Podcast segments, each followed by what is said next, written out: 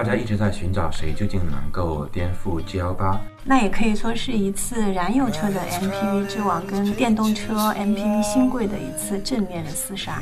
男性消费者天然会拒绝这个车型，因为这个车型代表着对家庭的无限责任感。MPV 终于让我们感觉到中国的人际关系的复杂，对，无数种组合。愉悦干货，提供坚果般的无负担商业与品牌营养。欢迎收听 B B 商业与品牌，在这里我们一起聊商业与品牌的有趣故事。我是 Linda 拿铁林，我是 Sean。最近我们发现高端 MPV 市场热闹起来了。嗯，今天别克有一款重磅的产品发布，是 MPV 界的神车 GL8 的升级版，叫别克世纪。那前几天的话，也有一款类似的产品发布，叫极客的零零九，售价在五十到六十万区间。那之前的话，其实还有红旗的 HQ 九、腾势的 D 九、蓝图梦想家。另外的话，其实它定位接近的还有理想 L 九的这种 SUV 这样的产品，但其实承担的作用可能是 MPV。所以今天我们邀请到的嘉宾呢是王洪浩老师，也刚刚从别克世纪的发布会现场过来。老王，自我介绍一下，然后说说你的感受，对于别克世纪的感受。啊，大家好，我是王洪浩。然后昨天刚刚发布了极氪零零九。全网火得一塌糊涂，对，然后价格也让大家很震惊，因为比我想象中的低了八到十万元人民币。然后呢，今天看到呃别克世纪也发布了，而且它没有叫别克 G L 八世纪，直接叫世纪。那么这应该是别克品牌能够卖的最贵的车型，而且是是要确保走量的车型。看到的价格大概是五十二万九千九，然后直接那个逼着极客的零零九走。这是一道一场刺刀见红的竞争，那也可以说是一次燃油车的 MPV 之王跟电动车 MPV 新贵的一次正面的厮杀，可以这么说吗？可以这么说，相当于是呃，大家一直在寻找谁究竟能够颠覆 G L 八，嗯，但是呢，这一次别克相当于又世纪在 G L 八上面又做了一层更高端的 MPV，它这种类型的 MPV 直接是跟。丰田的阿尔法和雷克萨斯 LM 竞争，理论上中国会形成这三个巨头型的 MPV，形成了某一种圈层。但是此时此刻，大家没有想到，零零九也杀到了这个市场里面，而且零零九在市场的发布会上直接把埃尔法的那个画面展示出来，然后呢，他非常直接的向市场宣告，我也是这那个巨头之一。嗯，所以呢，现在大家不得不把极客零零九和嗯，别克的世纪放在一起来对比，谁代表中国自己创造了最顶尖的 MPV？那么谁能够胜出，会成为公众关注的热点。对，所以其实从零零九的发布上面，可以从这一点上其实是非常成功的，因为它一经上市就直接是跟最顶尖的那个 MPV 站在了同一个战壕里面，大家就会有一个头对头的一个比较。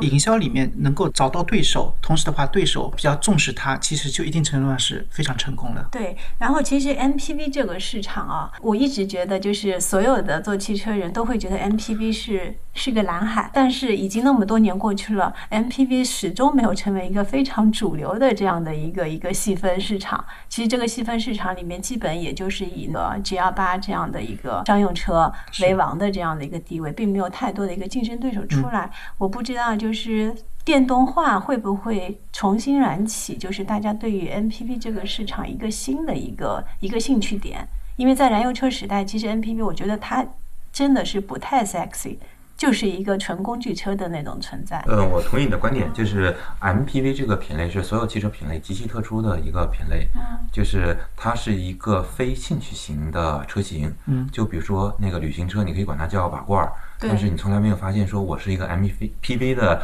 爱好者，对，没有人说自己是 MPV 爱好者是吗？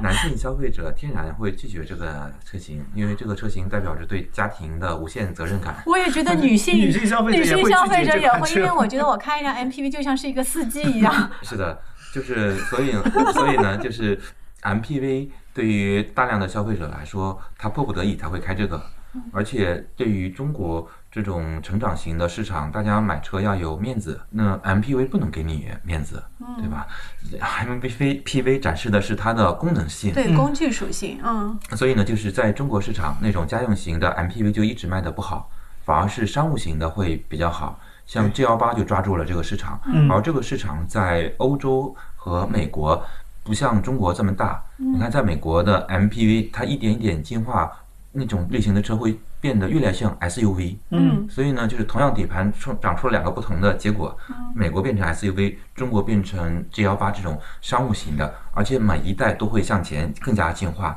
变得越来越商务。所以整个中国商务车的市场直接被呃 G 幺八这种类型的车统治着，而所有的竞争对手都没有很认真的对中国这种类型的市场提供有效的产品。嗯。那么像那个丰田的阿尔法和雷克萨斯的 LM 是另外一个故事，因为中国真的有这样的需求。嗯。那大型的四座的，或者是内部有巨大空间的这种呃，像陆地巡洋舰这种感觉的嗯。陆地陆地游艇这样感觉的产品，只有丰田在提供。嗯那么购买和使用这种产品的人会把它形成一个圈层的符号。那只有那个很少数的圈层在使用它，慢慢的，丰田的阿尔法和雷克萨斯的 LM 就形成了极强的溢价性，它创造了某一种类型的品类。嗯这就是中国 MPV 市场的基本的特征。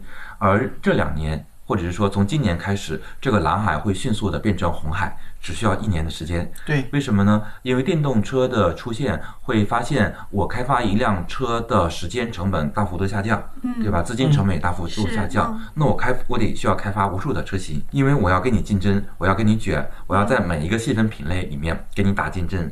这个就像在寒武纪的时代，那个智能化出现之后。那个生物变得极其多样性，每个细分领域都有某一种类型的卡位。大家突然发现，哦，好像 MPV 这个市场里面提供的产品还比较少，所以你看各个主机厂全面的开发电动型的 MPV。对。零零九应该就是前两天发布的，然后第二天的时候，我其实详细的看了一个评测报告，我真的觉得他已经把能想到的几乎都想到了全部想到了。那今天就是有别克世纪上市，老王，你觉得他又提供了你一些怎样新的一些需求在那边？嗯嗯，我感觉，嗯，他们创造了一个概念叫做大六座。然后你看他们在讲的时候，不喜欢讲自己是 MPV，对。讲自己是大六座，嗯。这讲个什么概念呢？那不就是五百万以下的这种最好的，对吧？最好的啥啥啥。那你说理想为什么会那个召集他们？对，这本质创造了跟理想同样的是那个用户价值。嗯那这个时候就把五百万以下买豪华车的这些人，对于豪华的体验要求直接拉过来了。嗯嗯如果你家里是有一辆奔驰 S 级，请问你的内部的空间真的让你满意吗？嗯你的座椅可以那个来回那个滑动吗？嗯就是很舒服的坐上四个人或者六个人。嗯这种大六座的 MPV 或者理想的 L 9就能够给你提供这种体验。嗯所以他们创造了一种介于呃 MPV 和豪华车之间的一种全新的类别。嗯那这个类别可能有蛮多的用户。对嗯，所以你认为它就是他们说的大六座这个概念，对吗？对大六座甚至大四座。对我我觉得我看到那个刚刚其实别克世纪吸引我的是它那个呃两款旗舰车型都是四座的，然后它是就像一个移动的会议室。对，然后在呃汽车这个品类里面，有一种类型的车很特别，就是那个雷克萨斯的 LM 和那个世纪，就它的车内部可以做一个隔断，嗯就是把司机和你那个屏蔽开来。对，你有一个这个也是让我非常那个，就是印象深刻的。今天那个别克世纪发布的一个特点。对嗯，就是你有一个特别私密的空间，你可以冥想，你可以开会，嗯然后呢，你不受别人打扰。因为如果你是一个老板，你的生活压力很大，对吧？你想一个人静静在那儿，然后呢，呃，你的车就相当于一个城堡，把你隔绝于世界之外。嗯但是你一旦拉开车窗，感觉外面所有的景物又映入你的眼帘，嗯嗯那种感觉就会很好。呃，说到这个场景，刚刚我们自己公司小伙伴群里面在讨论，大家说看了这张图片以后，大家说老板虽然很苦，但是我希望承受老板这个苦。但是其实我觉得，对于司机来说，这样隔断说不定对他来说也是放松的也。是好像对啊，就我觉得他各干各的。也是就是大家就是两个，虽然在同一个空间里面，嗯但是两个世界，我觉得大家都是比较放松的一个状态。对，可能老板也许在里面谈一些私密的事情，也有可能。所以的话，就是嗯那个别克世纪没有第三排有两款车型，其实一定程度上也是有道理的。因为有时候我觉得老板谈生意的时候不需要在现场有很多人，嗯因为这个就很像那个东方世界的哲学，嗯就是东方的居室里面是有屏风的，嗯，这个东，西是老外是那个不能够理解的。然后呢，呃，屏风的讲究就是隔而不断。嗯然后呢，那个像世纪的这个隔断，或者雷克萨斯的 LM，它是可以让你看不见我，但是呢，我需要让你听到我声音的时候，我还是可以听到。嗯，所以这个就是说我创造了我给你的屏蔽感，嗯但是呢，又不是百分之百的把自己关起来。但是又其实随时想连接，其实还是可以对链接的。你像嗯，一个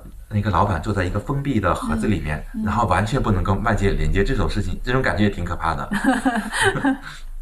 对，幽闭恐惧症，我觉得是蛮可怕的。如果是这样一个情对况，，所以说其实别克世纪，因为它毕竟在这个商务车的市场耕耘了那么多年，所以它对于其实这些场景的理解还是非常到位的，对吗？嗯哎，我我觉得我们刚才夸了很多别克世纪，一定程度上嗯。也可以来夸夸 极氪零零九有什么好的一些产品亮点。那其实我想问一下，就是你们觉得，就是像这种高端 MPV，、燃油跟就是那个电动是有很大的差异性，它会成为一个选择的一个一个指标吗？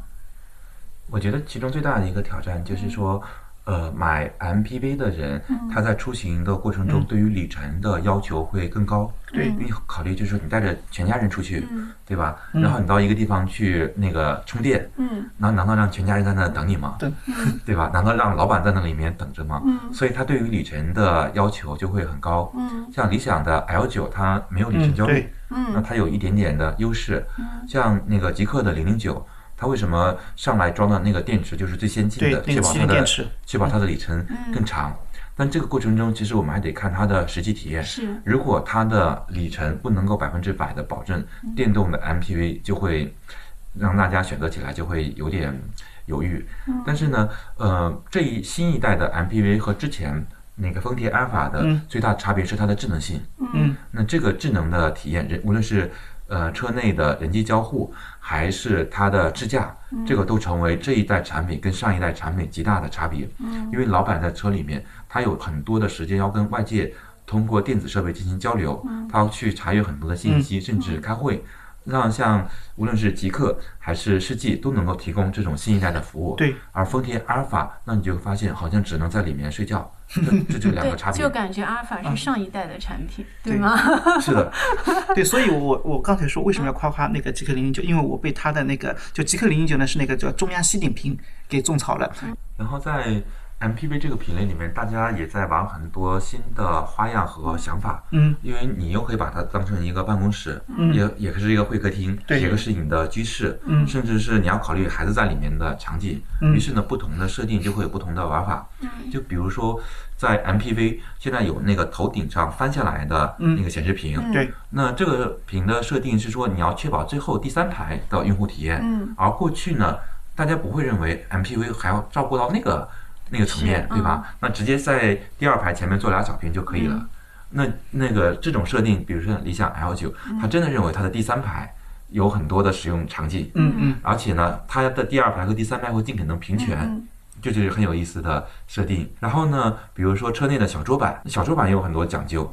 那你究竟是给你秘书用的吗？嗯，如果是给你秘书用的，那就意味着 车在行驶的过程中它也要用。是但是呢，你如果是给孩子用的，妈妈是绝对不会让孩子在行驶的过程中写作业，是所以它是个在静止状态下使用。两种不同的场景，这个小桌板的设定也不一样。嗯那比如说车内的那个按键究竟是做成物理的，还是做成那个屏幕触摸的？嗯这就考虑到你认为你坐在车里的老板，他究竟是岁数大到某一种程度，他只愿意不愿意去快速的去学习，嗯，他用天然的直觉去触摸那种物理性的按钮，还是说你认为你的那个车内的老板是很年轻的，他愿意用触屏？嗯。这两种不同的设定会导致你车内有很多的细节的不同，嗯所以现在我感觉 MPV 内部玩的花样还蛮多的。对，然后我就是这三款车，我觉得是他们的定位的不一样。从那个他们沟通的那些信息来说，我觉得 L 九可能更倾向是家庭的这样的场景，对所以它是三排其实是平平权的，因为我这三排都是我的家人，所以我希望他们是有一样的这样的一个好的一个体验。那别克的话，我感觉它其实是非常专注在商用，嗯就是商务的这个场嗯场景，其实是老板，其实就是这两个座位，嗯其实是非常非常重要的。那极客的零零九感觉是又想兼顾商务，然后再兼顾就是那个家庭的场景，因为它的屏幕上面有人教版的那个是的，对对吧？就是孩子，就是孩子们的那个场景，所以感觉上其实就是别克在这一块上面，我觉得它是更加的清晰的。我就是要把那个商务的那个场景做得非常非常的极致。对我的感觉是这样。所以刚才你的呃大家的嗯分析，其实让我发现理想其实真的是一个很鸡贼的人，真的。呃他为什么在微博上吐槽那个极客零零九？嗯他说那个第三排像是蹲着拍出来的照片，嗯其实是为了突出他自己的第三排的空间和优势。对我我对我每次觉得那个理想的掌门人，他在微博上的每一次吐槽，都是有其实目的的其实背后都是有有自己的一个商业的立场在背后啊。对，然后我个人是觉得，就是他跟呃极客这边的吐槽和竞争，其实对他们彼此都没什么明确的伤害，嗯。反而呢会拉五百万以下的所有的豪华客主跑过来看看你们 看热闹。在对你们在搞啥，啊嗯，然后。那个理想的产品的设定跟极客还有略微的一点细节差别，嗯因为住在顺宇那边的家庭使用 MPV 的，嗯他最经常的出行场景不是带着两个小孩儿和爸妈出去，嗯如果爸妈想出行，通常家里面会想办法给他搞找一个豪华轿车。嗯然后是说，如果在周末去郊游，最大的场景是两个家庭，嗯然后呢，好多孩子对在车里面。嗯然后呢，当你要问题要解决两个家庭在使用这个产品的时候，平权就蛮重要了。嗯否则的话，那车里面一肚子尴尬。，对对对对对啊。然后呢，像呃极客这种类型的产品，那它会考虑商务，而不是说百分之百的为着家庭用户去做。嗯那这个时候它就会强化它的第二排空间。然后像世纪，它会找了一个新的解决方案，就是它在车里面做滑轨。然后第二排呢，它可以左右那个移动，这样可以留出前后进出的这个通道。所以他们试图在用不同的解决方案去做这种类型的产品。嗯嗯刚才我我想到了一个问题，就极客零零九，它其实有一点是矛盾的。为什么矛盾的？因为它的外形其实是做的非常后现代、张扬嗯，但是它有一点很有意思，它的那个按钮，一个是物理按键，另外的话是中文的开和关。就是老板它既想兼顾那种 年纪比较大的人，但是同时呢，外形上呢又设计的是非常迎合年轻人的那种需求的，所以稍微有一点点矛盾。实它的外观，我觉得也不完全是年轻人，它嗯其实有点就是还是非常的。就是现代尊贵的，让当代的人也觉得是一个非常尊贵的，嗯整体上其实还是？可以的，非常尊贵的一个外观的一个设计。至少我觉得，不管说它好看还是不好看，至少记忆度非常的强。我看一眼就记住它了。嗯另我觉得外它这对一个新品牌来说，其实也蛮重要的是的，值得嗯。尊重的是，它没有去抄阿尔法、那个雷尔法那些外观，因为很多其实 MPV 在抄那个外形，但它有自己的一些原创性。嗯。因为买那个 MPV，我们刚才说过了，就是这个东西肯定不是男生的兴趣。嗯 然后呢，你你一个男的开一个 MPV 出来，然后别人会兄弟，你这是最近要去接活吗？戴白手套是吗？对吧？感觉就不是特别好。所以现在就有一个主流的那个特征，像广汽或者是上汽他们做的这种 MPV，会尽可能让它看起来那个又宽又大又高。因为我的车在外面比你转一圈儿，大家都是 MPV，、那我就有面子吗？那能够释放你的这个尊贵感。但如果你往这个方向去走的话，那你就会比啊、阿尔法变得更加阿尔法。所以呢，这种类型的车都变得越来越狰狞。然后我还去跟呃极客的呃设计负责人，他是吉利的设计副总裁，呃史蒂芬·希拉夫交流了一下。他给我的一个观点就是说，如果全场的人都在叫嚣，反而是那个最安静的人更能够吸引到全场的关注。嗯那我们去看那个极客零零九，它的设计解决方案，它的前脸不是采用那种参数化的比较狰狞的特征，对吧？它给你弄了一个那个大铁板儿，上面还可以照镜子。那你第一眼会觉得它好像没有那么嚣张，但是呢，你也能够记住它。再有呢，它试图让自己的车看起来像一个 SUV。然后，如果你在那个它的车头插一那个插上一个天使的翅膀，你会觉得这是不是个劳斯莱斯？对，有人说它就是劳斯莱斯，对。开放劳斯莱斯。然后哦在另外一头，就是别克世纪，它的设计主张和特点就走了另外一条路，因为真正的大老板会大隐于市，他不想让别人那么多的关注到我。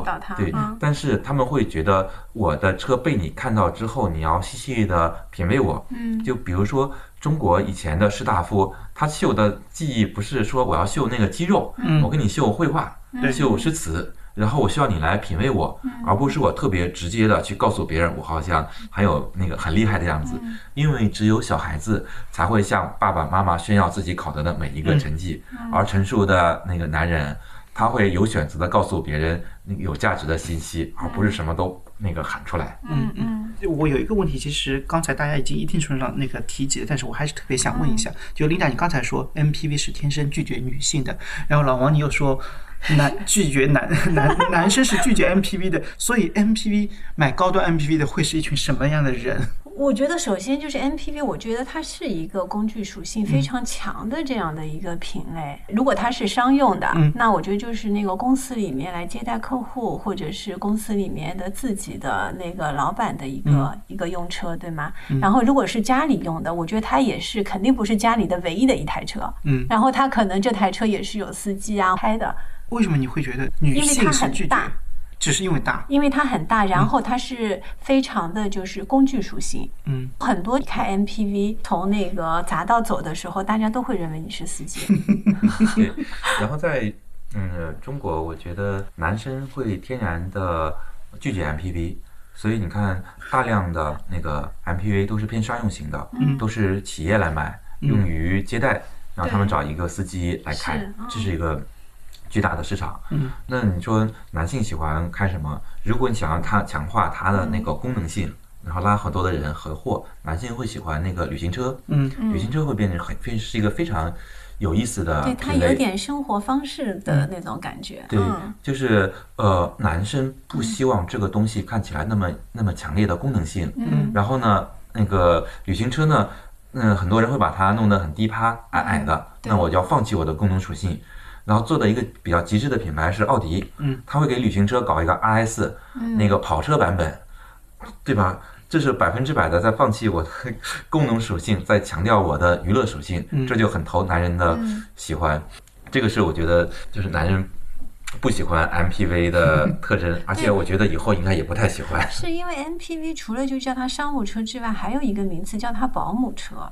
，OK，是吗嗯对，对其实是的很多明星使用，因为对它就明星使用就是用阿尔法的时候，就把它就是把它作为保姆车。车，所以就是没有人，我觉得无论是男女都没有人愿意说自己开一辆保姆车。嗯 除非是一个他要树立很爱家的人设。对，然后我跟 我跟一些做那个 MPV 营销的朋友交流嘛，就是我给他们一个建议，就是如果你想去找到买 MPV 的人，最好找到那种二孩家庭的那个妈妈，嗯，因为呢，反正这个车也不是她开，让她老公开，但是呢，满足他们家庭的就是所有他从的需求。一个乘坐者的使用者的角度来说，这个对我们全家非常那个友好，对不对？他可以在小嗯红书上去晒，对把他的大长腿露出来，在后排。对他有一种被那个就是照顾的感觉，对对可能嗯。小红书上这种很蛮多的。但是你真的自己去开，真的，我觉得无论是从驾驶啊嗯这些情况来说，都不是对女生非常友好。嗯嗯嗯对，数据上其实也显示，那个因为之前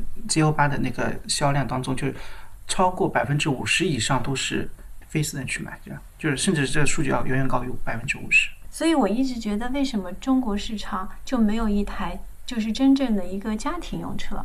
现在的家庭用车，感觉刚才跟那个上也有聊，嗯，对，感觉上如果家庭用车就变成了 SUV，, SUV 可能就是 L 九这样的这样的车型，就是嗯 MPV 很难成为一个就是家庭的这样的一个呃用车这种这嗯种定位啊。那是不是如果家庭要有一辆，比方说七座、六座这样的车，它除了 SUV，可能是还要换一个名字，叫什么样一个车型？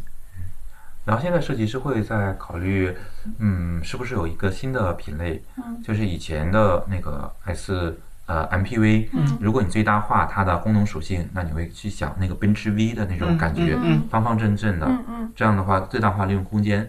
但是男人不喜欢这样，因为我最大化利用空间，就告诉别人我是个工具，嗯，对吧？一个男人开的一个工具，请问你是干啥的？就谁都不想被定义为工具人。对，然后呢，那如果我不是开一个工具的车，那我就需要牺牲空间。嗯这个就好像是奥迪最开始做旅行车，别人那个呃沃尔沃做旅行车，它那个车不是也方方正正的嘛，最大化空间。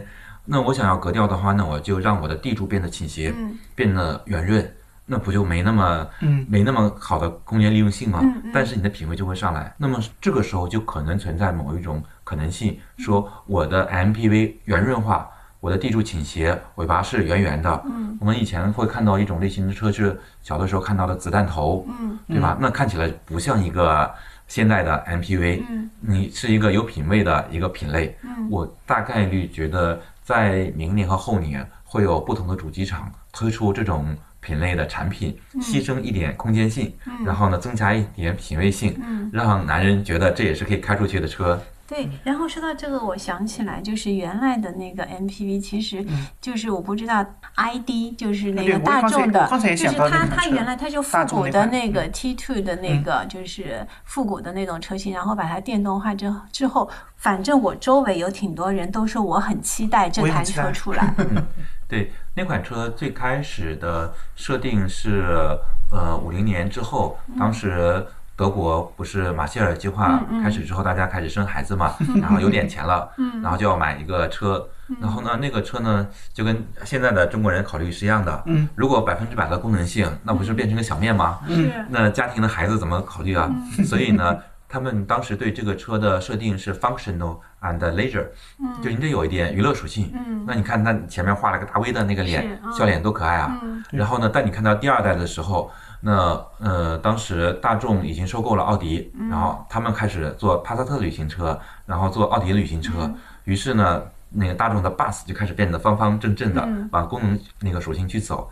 这种类型的车后来就退出了市场。它最主要的问题是说，如果你的人坐在最前面，不跟跟开一个火车一样嘛，嗯，发动机也在那个顶在最前面，然后呢人也在最前面，所以安全性上是有问题，对，一一旦碰撞的时候，人不就被那个顶住了吗所以这种车就后来就退出市场。嗯。那现在用电气化的平台，然后用新的那个产品架构去做它，嗯。然后就可以去实现。那这个车的原点还是说你有生活的属性，那前面圆圆的，有有点像一个旅行车。嗯那这个时候男人就会选择嗯，我觉得这个时候女人也会选择。可爱嘛。其实，所以大家都很期待那款车。对，嗯所以不能单纯的成为一台工具车，你还是要有自己的生活方式，然后生活品味嗯注入在里面，对吗？嗯，嗯，当你当你说出你喜欢之后，你知道会面临一个什么问题？嗯可能中国的车企哇，原来真的有女人喜欢这种，我开始搞，对吧？然后在二零二三年，就明年二零二三年年底，二零二四年初，大家开始大量的推出你想要的这种产品，迅速把它搞成红海。我觉得你们的滑板底盘其实就可以很快速的搞这种车。对，滑板底盘其实天生在这些方面是有优势的。嗯嗯嗯，哎，所以我我们接着继续问那个下一个问题，就是七座 SUV 和 MPV 其实会不会有一战？其实一定程度上，我觉得它的功能的需求其实一定有有重叠，所以的话，理想去主动去吵架去挑事儿，一定程度上是 SUV 跟那个 MPV 它其实是有重叠的战场。但是我觉得其实他们是两群人。我觉得买理想 L 九嗯跟那个极氪零零九的人可能是两群人，嗯因为 MPV 的属性跟 SUV 还是有差的。我觉得 SUV 可能还是有更多的一些家庭属性，嗯在在那边。但是从这三台车再加上一个别克世纪来嗯说，我觉得极氪零零九跟 L 九的竞争关系更密切一些。嗯，我我看到是这个现象，就是说，就是极氪零零九这个产品的特点就是大杀四方。嗯嗯。然后你看那个腾势 D 九上来，那个这个车上来之后，腾势 D 九一大堆订单开始转到嗯零零九，009就在拿这个市场。嗯。然后有大概百分之十五左右的人是对比理想的那个 L 九这个是是偏家庭属性的。嗯嗯。还有一一波是对那个 G L 八和那个 Alpha 的。那波也有可能过来一些，嗯但是那波的人会比较慢。嗯因为那个是一个商务车市场，而且是一个可能比较成熟的对，观念比较成熟的一你个市场。你作为一个老板，然后呢，你要买一个商务车，然后那个极客零零九是新上的，嗯你要过你们公司的财务，他们会质疑 这个车安全吗？那个保值率怎么样？能不能经过那个考验？嗯那个零零九如果上过一段时间之后，商务车的市场开始发现这个车可以，嗯然后呢再一波过来，然后它现在还有一个问题。就是零零九看起来很像那个劳斯莱斯一个 SUV 化的 MPV，嗯，这个时候不就逼格了吗？嗯，那那个蔚来 ES 八的车主，他们也会考虑啊，价格打的差不多。对，那这个时候整个这个市场会把搅得乱七八糟。嗯，就是每个人似乎都可以在这个产品里面找到自己的诉求。但是有一句话，我觉得是说的是对的。我之前那个发现，就是 SUV 呢，一定是也还是以司司机为核心的，但是 MPV 肯定是以乘客为优先的。对，MPV 就是一个充斥了责任感的车型。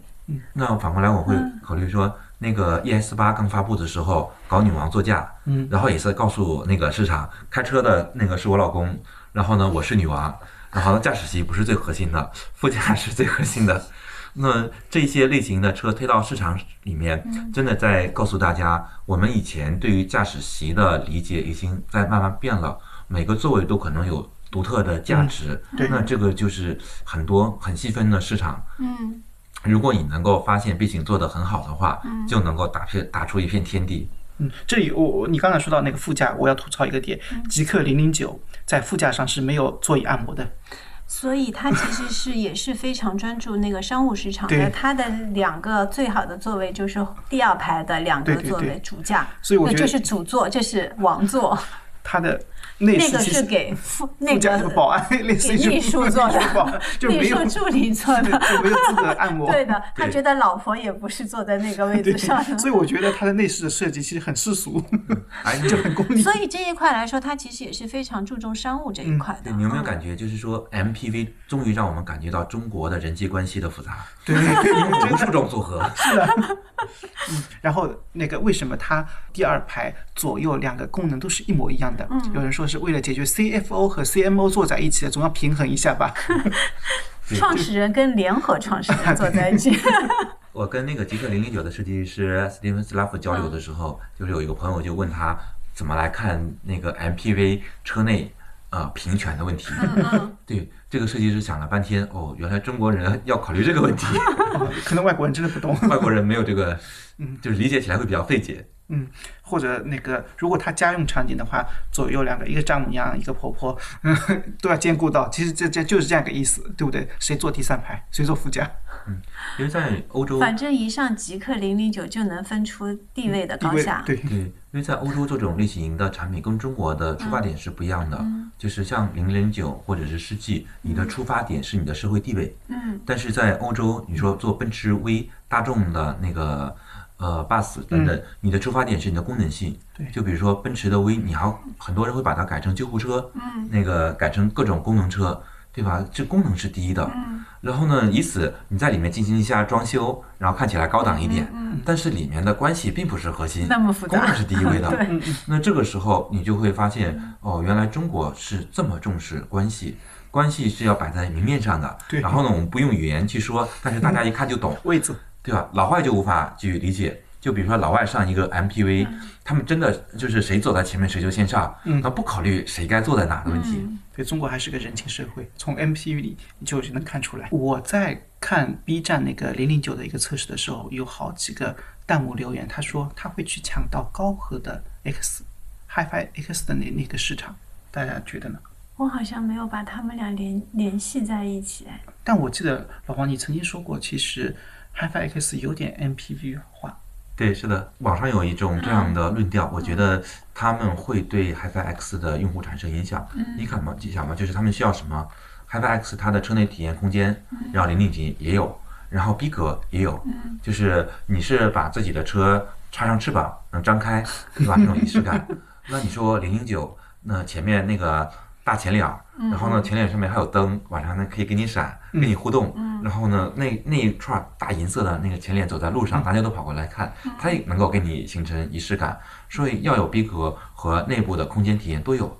同时呢，两款车又都在打智能，嗯。那那个吉利的智能系系统也可以，高和的至少也还可以，相比于那个丰田阿尔法，那这些要素其实都构成了他们竞争的关系。我觉得 MPV 市场真的还是蛮好玩的。那我们来说说 MPV 的场景，大家觉得现在已经是极致了吗？还有哪些是可以开发的？现在我觉得它的场景主要的还是停留在商务的场景，把商务的场景做得非常的极致。嗯嗯我这边会觉得，首先你做 MPV 得搞清楚你的那个出发点是什么，嗯你是拉货呢，还是强调它的社会地位，对吧？还是两者兼而有之？嗯，然后你极极致的追求家庭呢，还是极致的追求商务？还要还是说那个给用户两种不同的选择性兼的、那个兼得？这就意味着你有好多种不同的选择。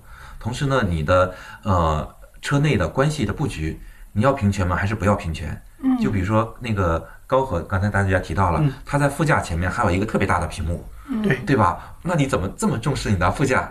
而零零九完全不重视副驾，它只重视第二排。那这种这种不同的关系组合和重要性组合，你让消费者一看，不同的人会找到自己的嗯需求，这就会有很多的变化。我我认为，我个人认为，可能还有很多的不同的那个场景可以挖掘出来。嗯，下一个问题，展望未来的 MPV 市场还有哪些机会点？其实一定程度上，我觉得跟我们刚才说的场景有有挖掘有关联。就是我特别期待，就是有一款 MPV，它有现在的一些功能，同时也会让我觉得就是不是像一个司机在开，你好像对司机有有执念。还是可以代表我的就是这个个性，嗯我的品味在那边啊。这我觉得蛮难的。我现在暂时想象不到，就是开着一个 MPV 的一个司机是如何是他能够展现他个性的。对，虽然它它的个性不在于就是说那个它的加速有多快，我觉得很多可能是来自于造型上面的一些能够跳脱现在 MPV 的一个固有化的造型。因为现在无论是呃就是多么豪华的 MPV，、不管是现在新的那个。别克世纪还是那个零零九，我觉得还没有跳脱 MPV 的这种品类的特征。嗯，哎，刚才你说到一个加速性，我问大家一个问题，其实我觉得 MPV 不需要太强调它的动力加那个它的加速度，因为我觉得坐在第二排的老板要求的是稳。我我我是这么来看的，就是在未来可能会有一个方向的品类的 MPV 是强调加速感的，同时这种类型的 MPV 会削弱它的功能属性，就是它存在的道理就跟奥迪为什么要做那个 RS 版的旅行车，就是你把旅行车搞得那么高性能，有价值吗？嗯，哎，但是他们真的是这么想的，因为我要不断的削弱功能属性，才可以增加它的可玩性。对而且现在奔驰奥奥迪已经不再把它的 RS 弄在它的轿车版里了，嗯就极致的来推崇我的高性能瓦罐儿。嗯这个就是说，嗯，我在这个细分市场里面走出了一条不同的类别，在这个小的类别里面，我有极强的识别性。嗯，对，我突然想到，也许如果这些 MPV 可以未来可以变成 van life 这样的用车的话，那它会成为一个非常强的一个个人的特征在那边。那有可能我对它的那个嗯加速性啊，这些都会有一些需求。嗯，但是如果它是纯的是一个司机驾驶的这样的一个属性的话，我觉得加速不一定是一个非常重要的一个需求。我觉得，嗯，所以而且而且我觉得在电动化的时代，所有的车跟你谈加速性，我都觉得特别的扯。是啊因为这是你一个基本特征，对吗？你必须具就靠备着你的一个的一个特征。电驱电机驱动，就就加速性特别好。因为我前两天看一个宝马的网站上的广告，应该是宝马那个新三系，它不是一直在强调运动嘛？嗯然后宝马三系的加了运动套装版的那个三系，然后它的呃百公里加速九秒，可以了，就是九秒已经被以运动著称的品牌定义为一个标准。咱们还有任何电动车百公里加速过不了九秒的吗？所以以后咱们不用再谈加速性了。对最近那个就是极氪零零九上市的时候，它有一个灵魂五问，我这里也想问问大家，我觉得这些问题其实一定程度上是代表了 MPV 是一些执念。就第一个呢是为什么 MPV 都长着千篇一律的相似的前脸？对，这就是我刚才那个说的，为什么 MPV 其实长得都差不多，嗯，其实它都没有跳出这个品类的一个特征，所以它很难跳出一个工具车的一个特征、一个范畴，现在还是一个工具车。是这样的，我感觉就是说，那个丰田阿尔法好卖，嗯你照着来一个，嗯如果发现也好卖，那所有的人都会照着来一遍，所以就是一个对标的思维，对，是吧？短短 一个是时间会对标，搞一个偷懒。对，短时间给你搞出一大堆，嗯因为中国人做东西快，所以什么好做啥，然后你非要自己冒险做一个品类，那你输的概率就会大。嗯只有头部的品牌、领先的品牌才会独创自己的风格。嗯嗯，好，第二个问题呢是为什么 MPV 不能更安全？我知道这个问题了，它在对标那个阿尔法，因为阿尔法之前在一次评测当中，那个正面撞击力，它其实是一个安全性的评测不是很好。嗯对，还它还在影射那个 LM，嗯之前雷克萨斯 LM 不是在那个高速上嗯那个哦呃发生事故，然后那个门打不开，对结果发生了火灾。嗯那它这个问题不是在谈那个呃 MPV 安不安全，嗯，而是说我比 LM 更安全，但是呢又不提 LM 的名字。对。好，第三个呢是为什么买 MPV 就是买两个沙发？那我确确实实觉得他们买了两个很高端的移动沙发。但是现在看下来，就是今天发布的那些新产品，它不仅是两个沙发，是一个豪华的会议厅，嗯，对吗？除了沙发，还有前面的屏幕，然后很多智能化的东西，一个移动的专属空间吧，啊，对啊，就是说一个居室里面所有想象的你都应该有，对然后呢，空调、彩电、冰箱。一应俱全，嗯然后因为设计师的一个观点是，以后的汽车设计是 inside out，、先部署那个内部，再部署外部，因为操控和驾驶已经不再成为主要的竞争手段了，嗯嗯嗯那居室空间就变得很重要。嗯那这个时候，那溢价的竞争点就在于我如何给你创造一个更好的氛围感。嗯嗯。第四个，呃，为什么没有 MPV 敢谈第三排？那确确实实，我觉得第三排的需求不是那么强，大家觉得呢？嗯，对，是的，因为过去大家觉得第三排的使用率没有那么高，是在于我们过去没那么多的二孩家庭，而且这些如果你不把这个豪华第三排创造出来，那么这些人就会去选那更豪华的嗯 SUV，、除非你把这种类型的产品搞出来，先有鸡，然后呢，其他人才会过来看，这是先有鸡还是先有蛋的问题。那再有之前是在于，呃，那个电子电气架构重新调整之后，浩瀚平台这种那个类型的车可以做得更宽更大，所以第三排慢慢的可以释放出空间。嗯，好，第五个问题，为什么 MPV 不能有好的操控？又回到司机话题。因为我觉得就是因为是工具车，所以 MPV 的话，它不在于驾驶的乐趣，而在于驾驶的安全性跟平顺性，怎么样能让第二排的乘客坐得更加安全安心，这才是重点，对嗯，一吗？定程度上买单的是老板，对那个操控爽的是司机。对。我觉得 MPV 确实是这样一聊，是一个很有趣的市场。大家一直觉得，就是随着中国有二胎啊，然后现在有古日丽生三胎啊，这种就是六人、七人座的车型，应该会是一个未来一个蓝海的市场。对。但是目前为止还没有看到一个真正的能起来的一个产品，对吗？嗯。希望 MPV 可以有一个变成一个真正的主流的一个市场吧。嗯。对我个人是觉得，今年可能今年和明年卷 MPV，嗯然后呢，再往后可能卷各式各样的奇奇怪怪的品类。嗯就比如说 MPV，你打的其实是一个中年男性，嗯你放弃了对于生活的要求，你决定当一个司机。但是还会有一些男性说，我们家买了一个 MPV，老婆你能不能照顾照顾我的感受，再买个别的？买个跑车要买一台跑车。对呀、然后你看中国是没有跑车的，嗯那你觉得这个事情合理吗？嗯对吧？那肯定是说，过去的类别的跑车不符合中国的男性或者或者女性的需求。嗯那现在呢，因为电动车出来了，那性能可以提升，那为什么就没有呢？对，因为之前就是美国的跑车有一大部分都是中年危，就是面临中年危机的男性，其实去买了那个跑车，这样其实是跟长跟那个就是跑步一样，其实是很多中年危机男的一个呃解解药。决解决中年焦虑。好的，你已经给这种类型的车贴上了标签，他们不太好卖了。但但其实跟你的论调是一致的，嗯，对吧？他们因为今天我们中午讨其在讨实他们是论这个话题。希望就是通过跑车能够焕发自己的新的一些激情。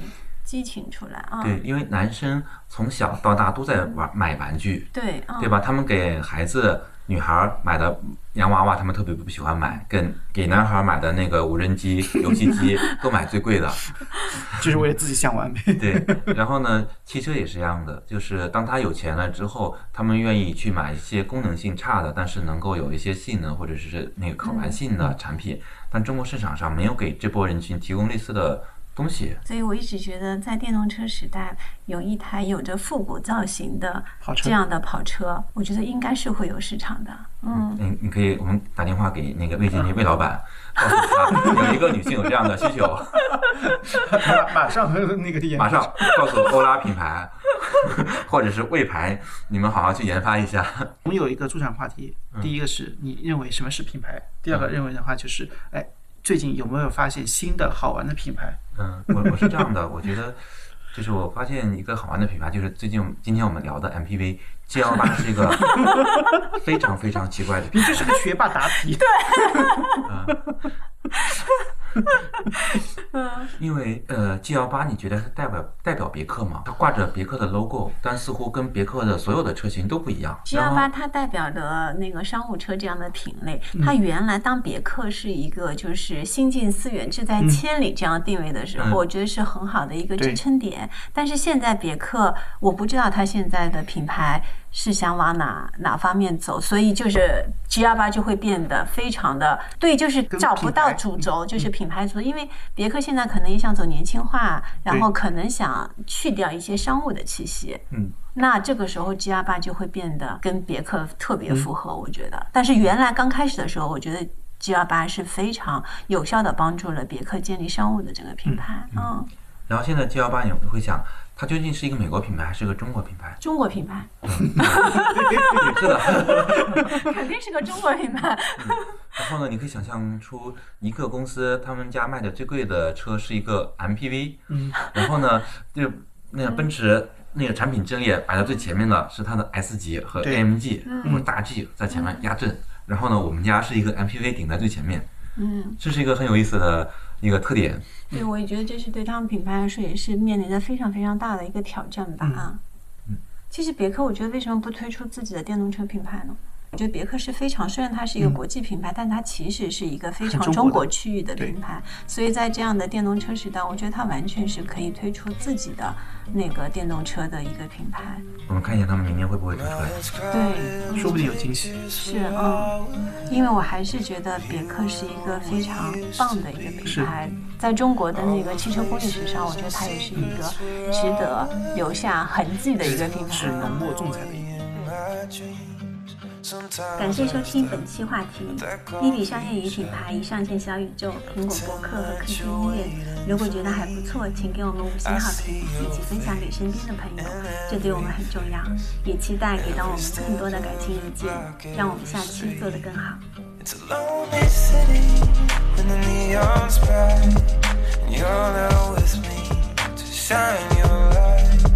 Skyline's empty, no we're to hide It's a lonely city. It's a lonely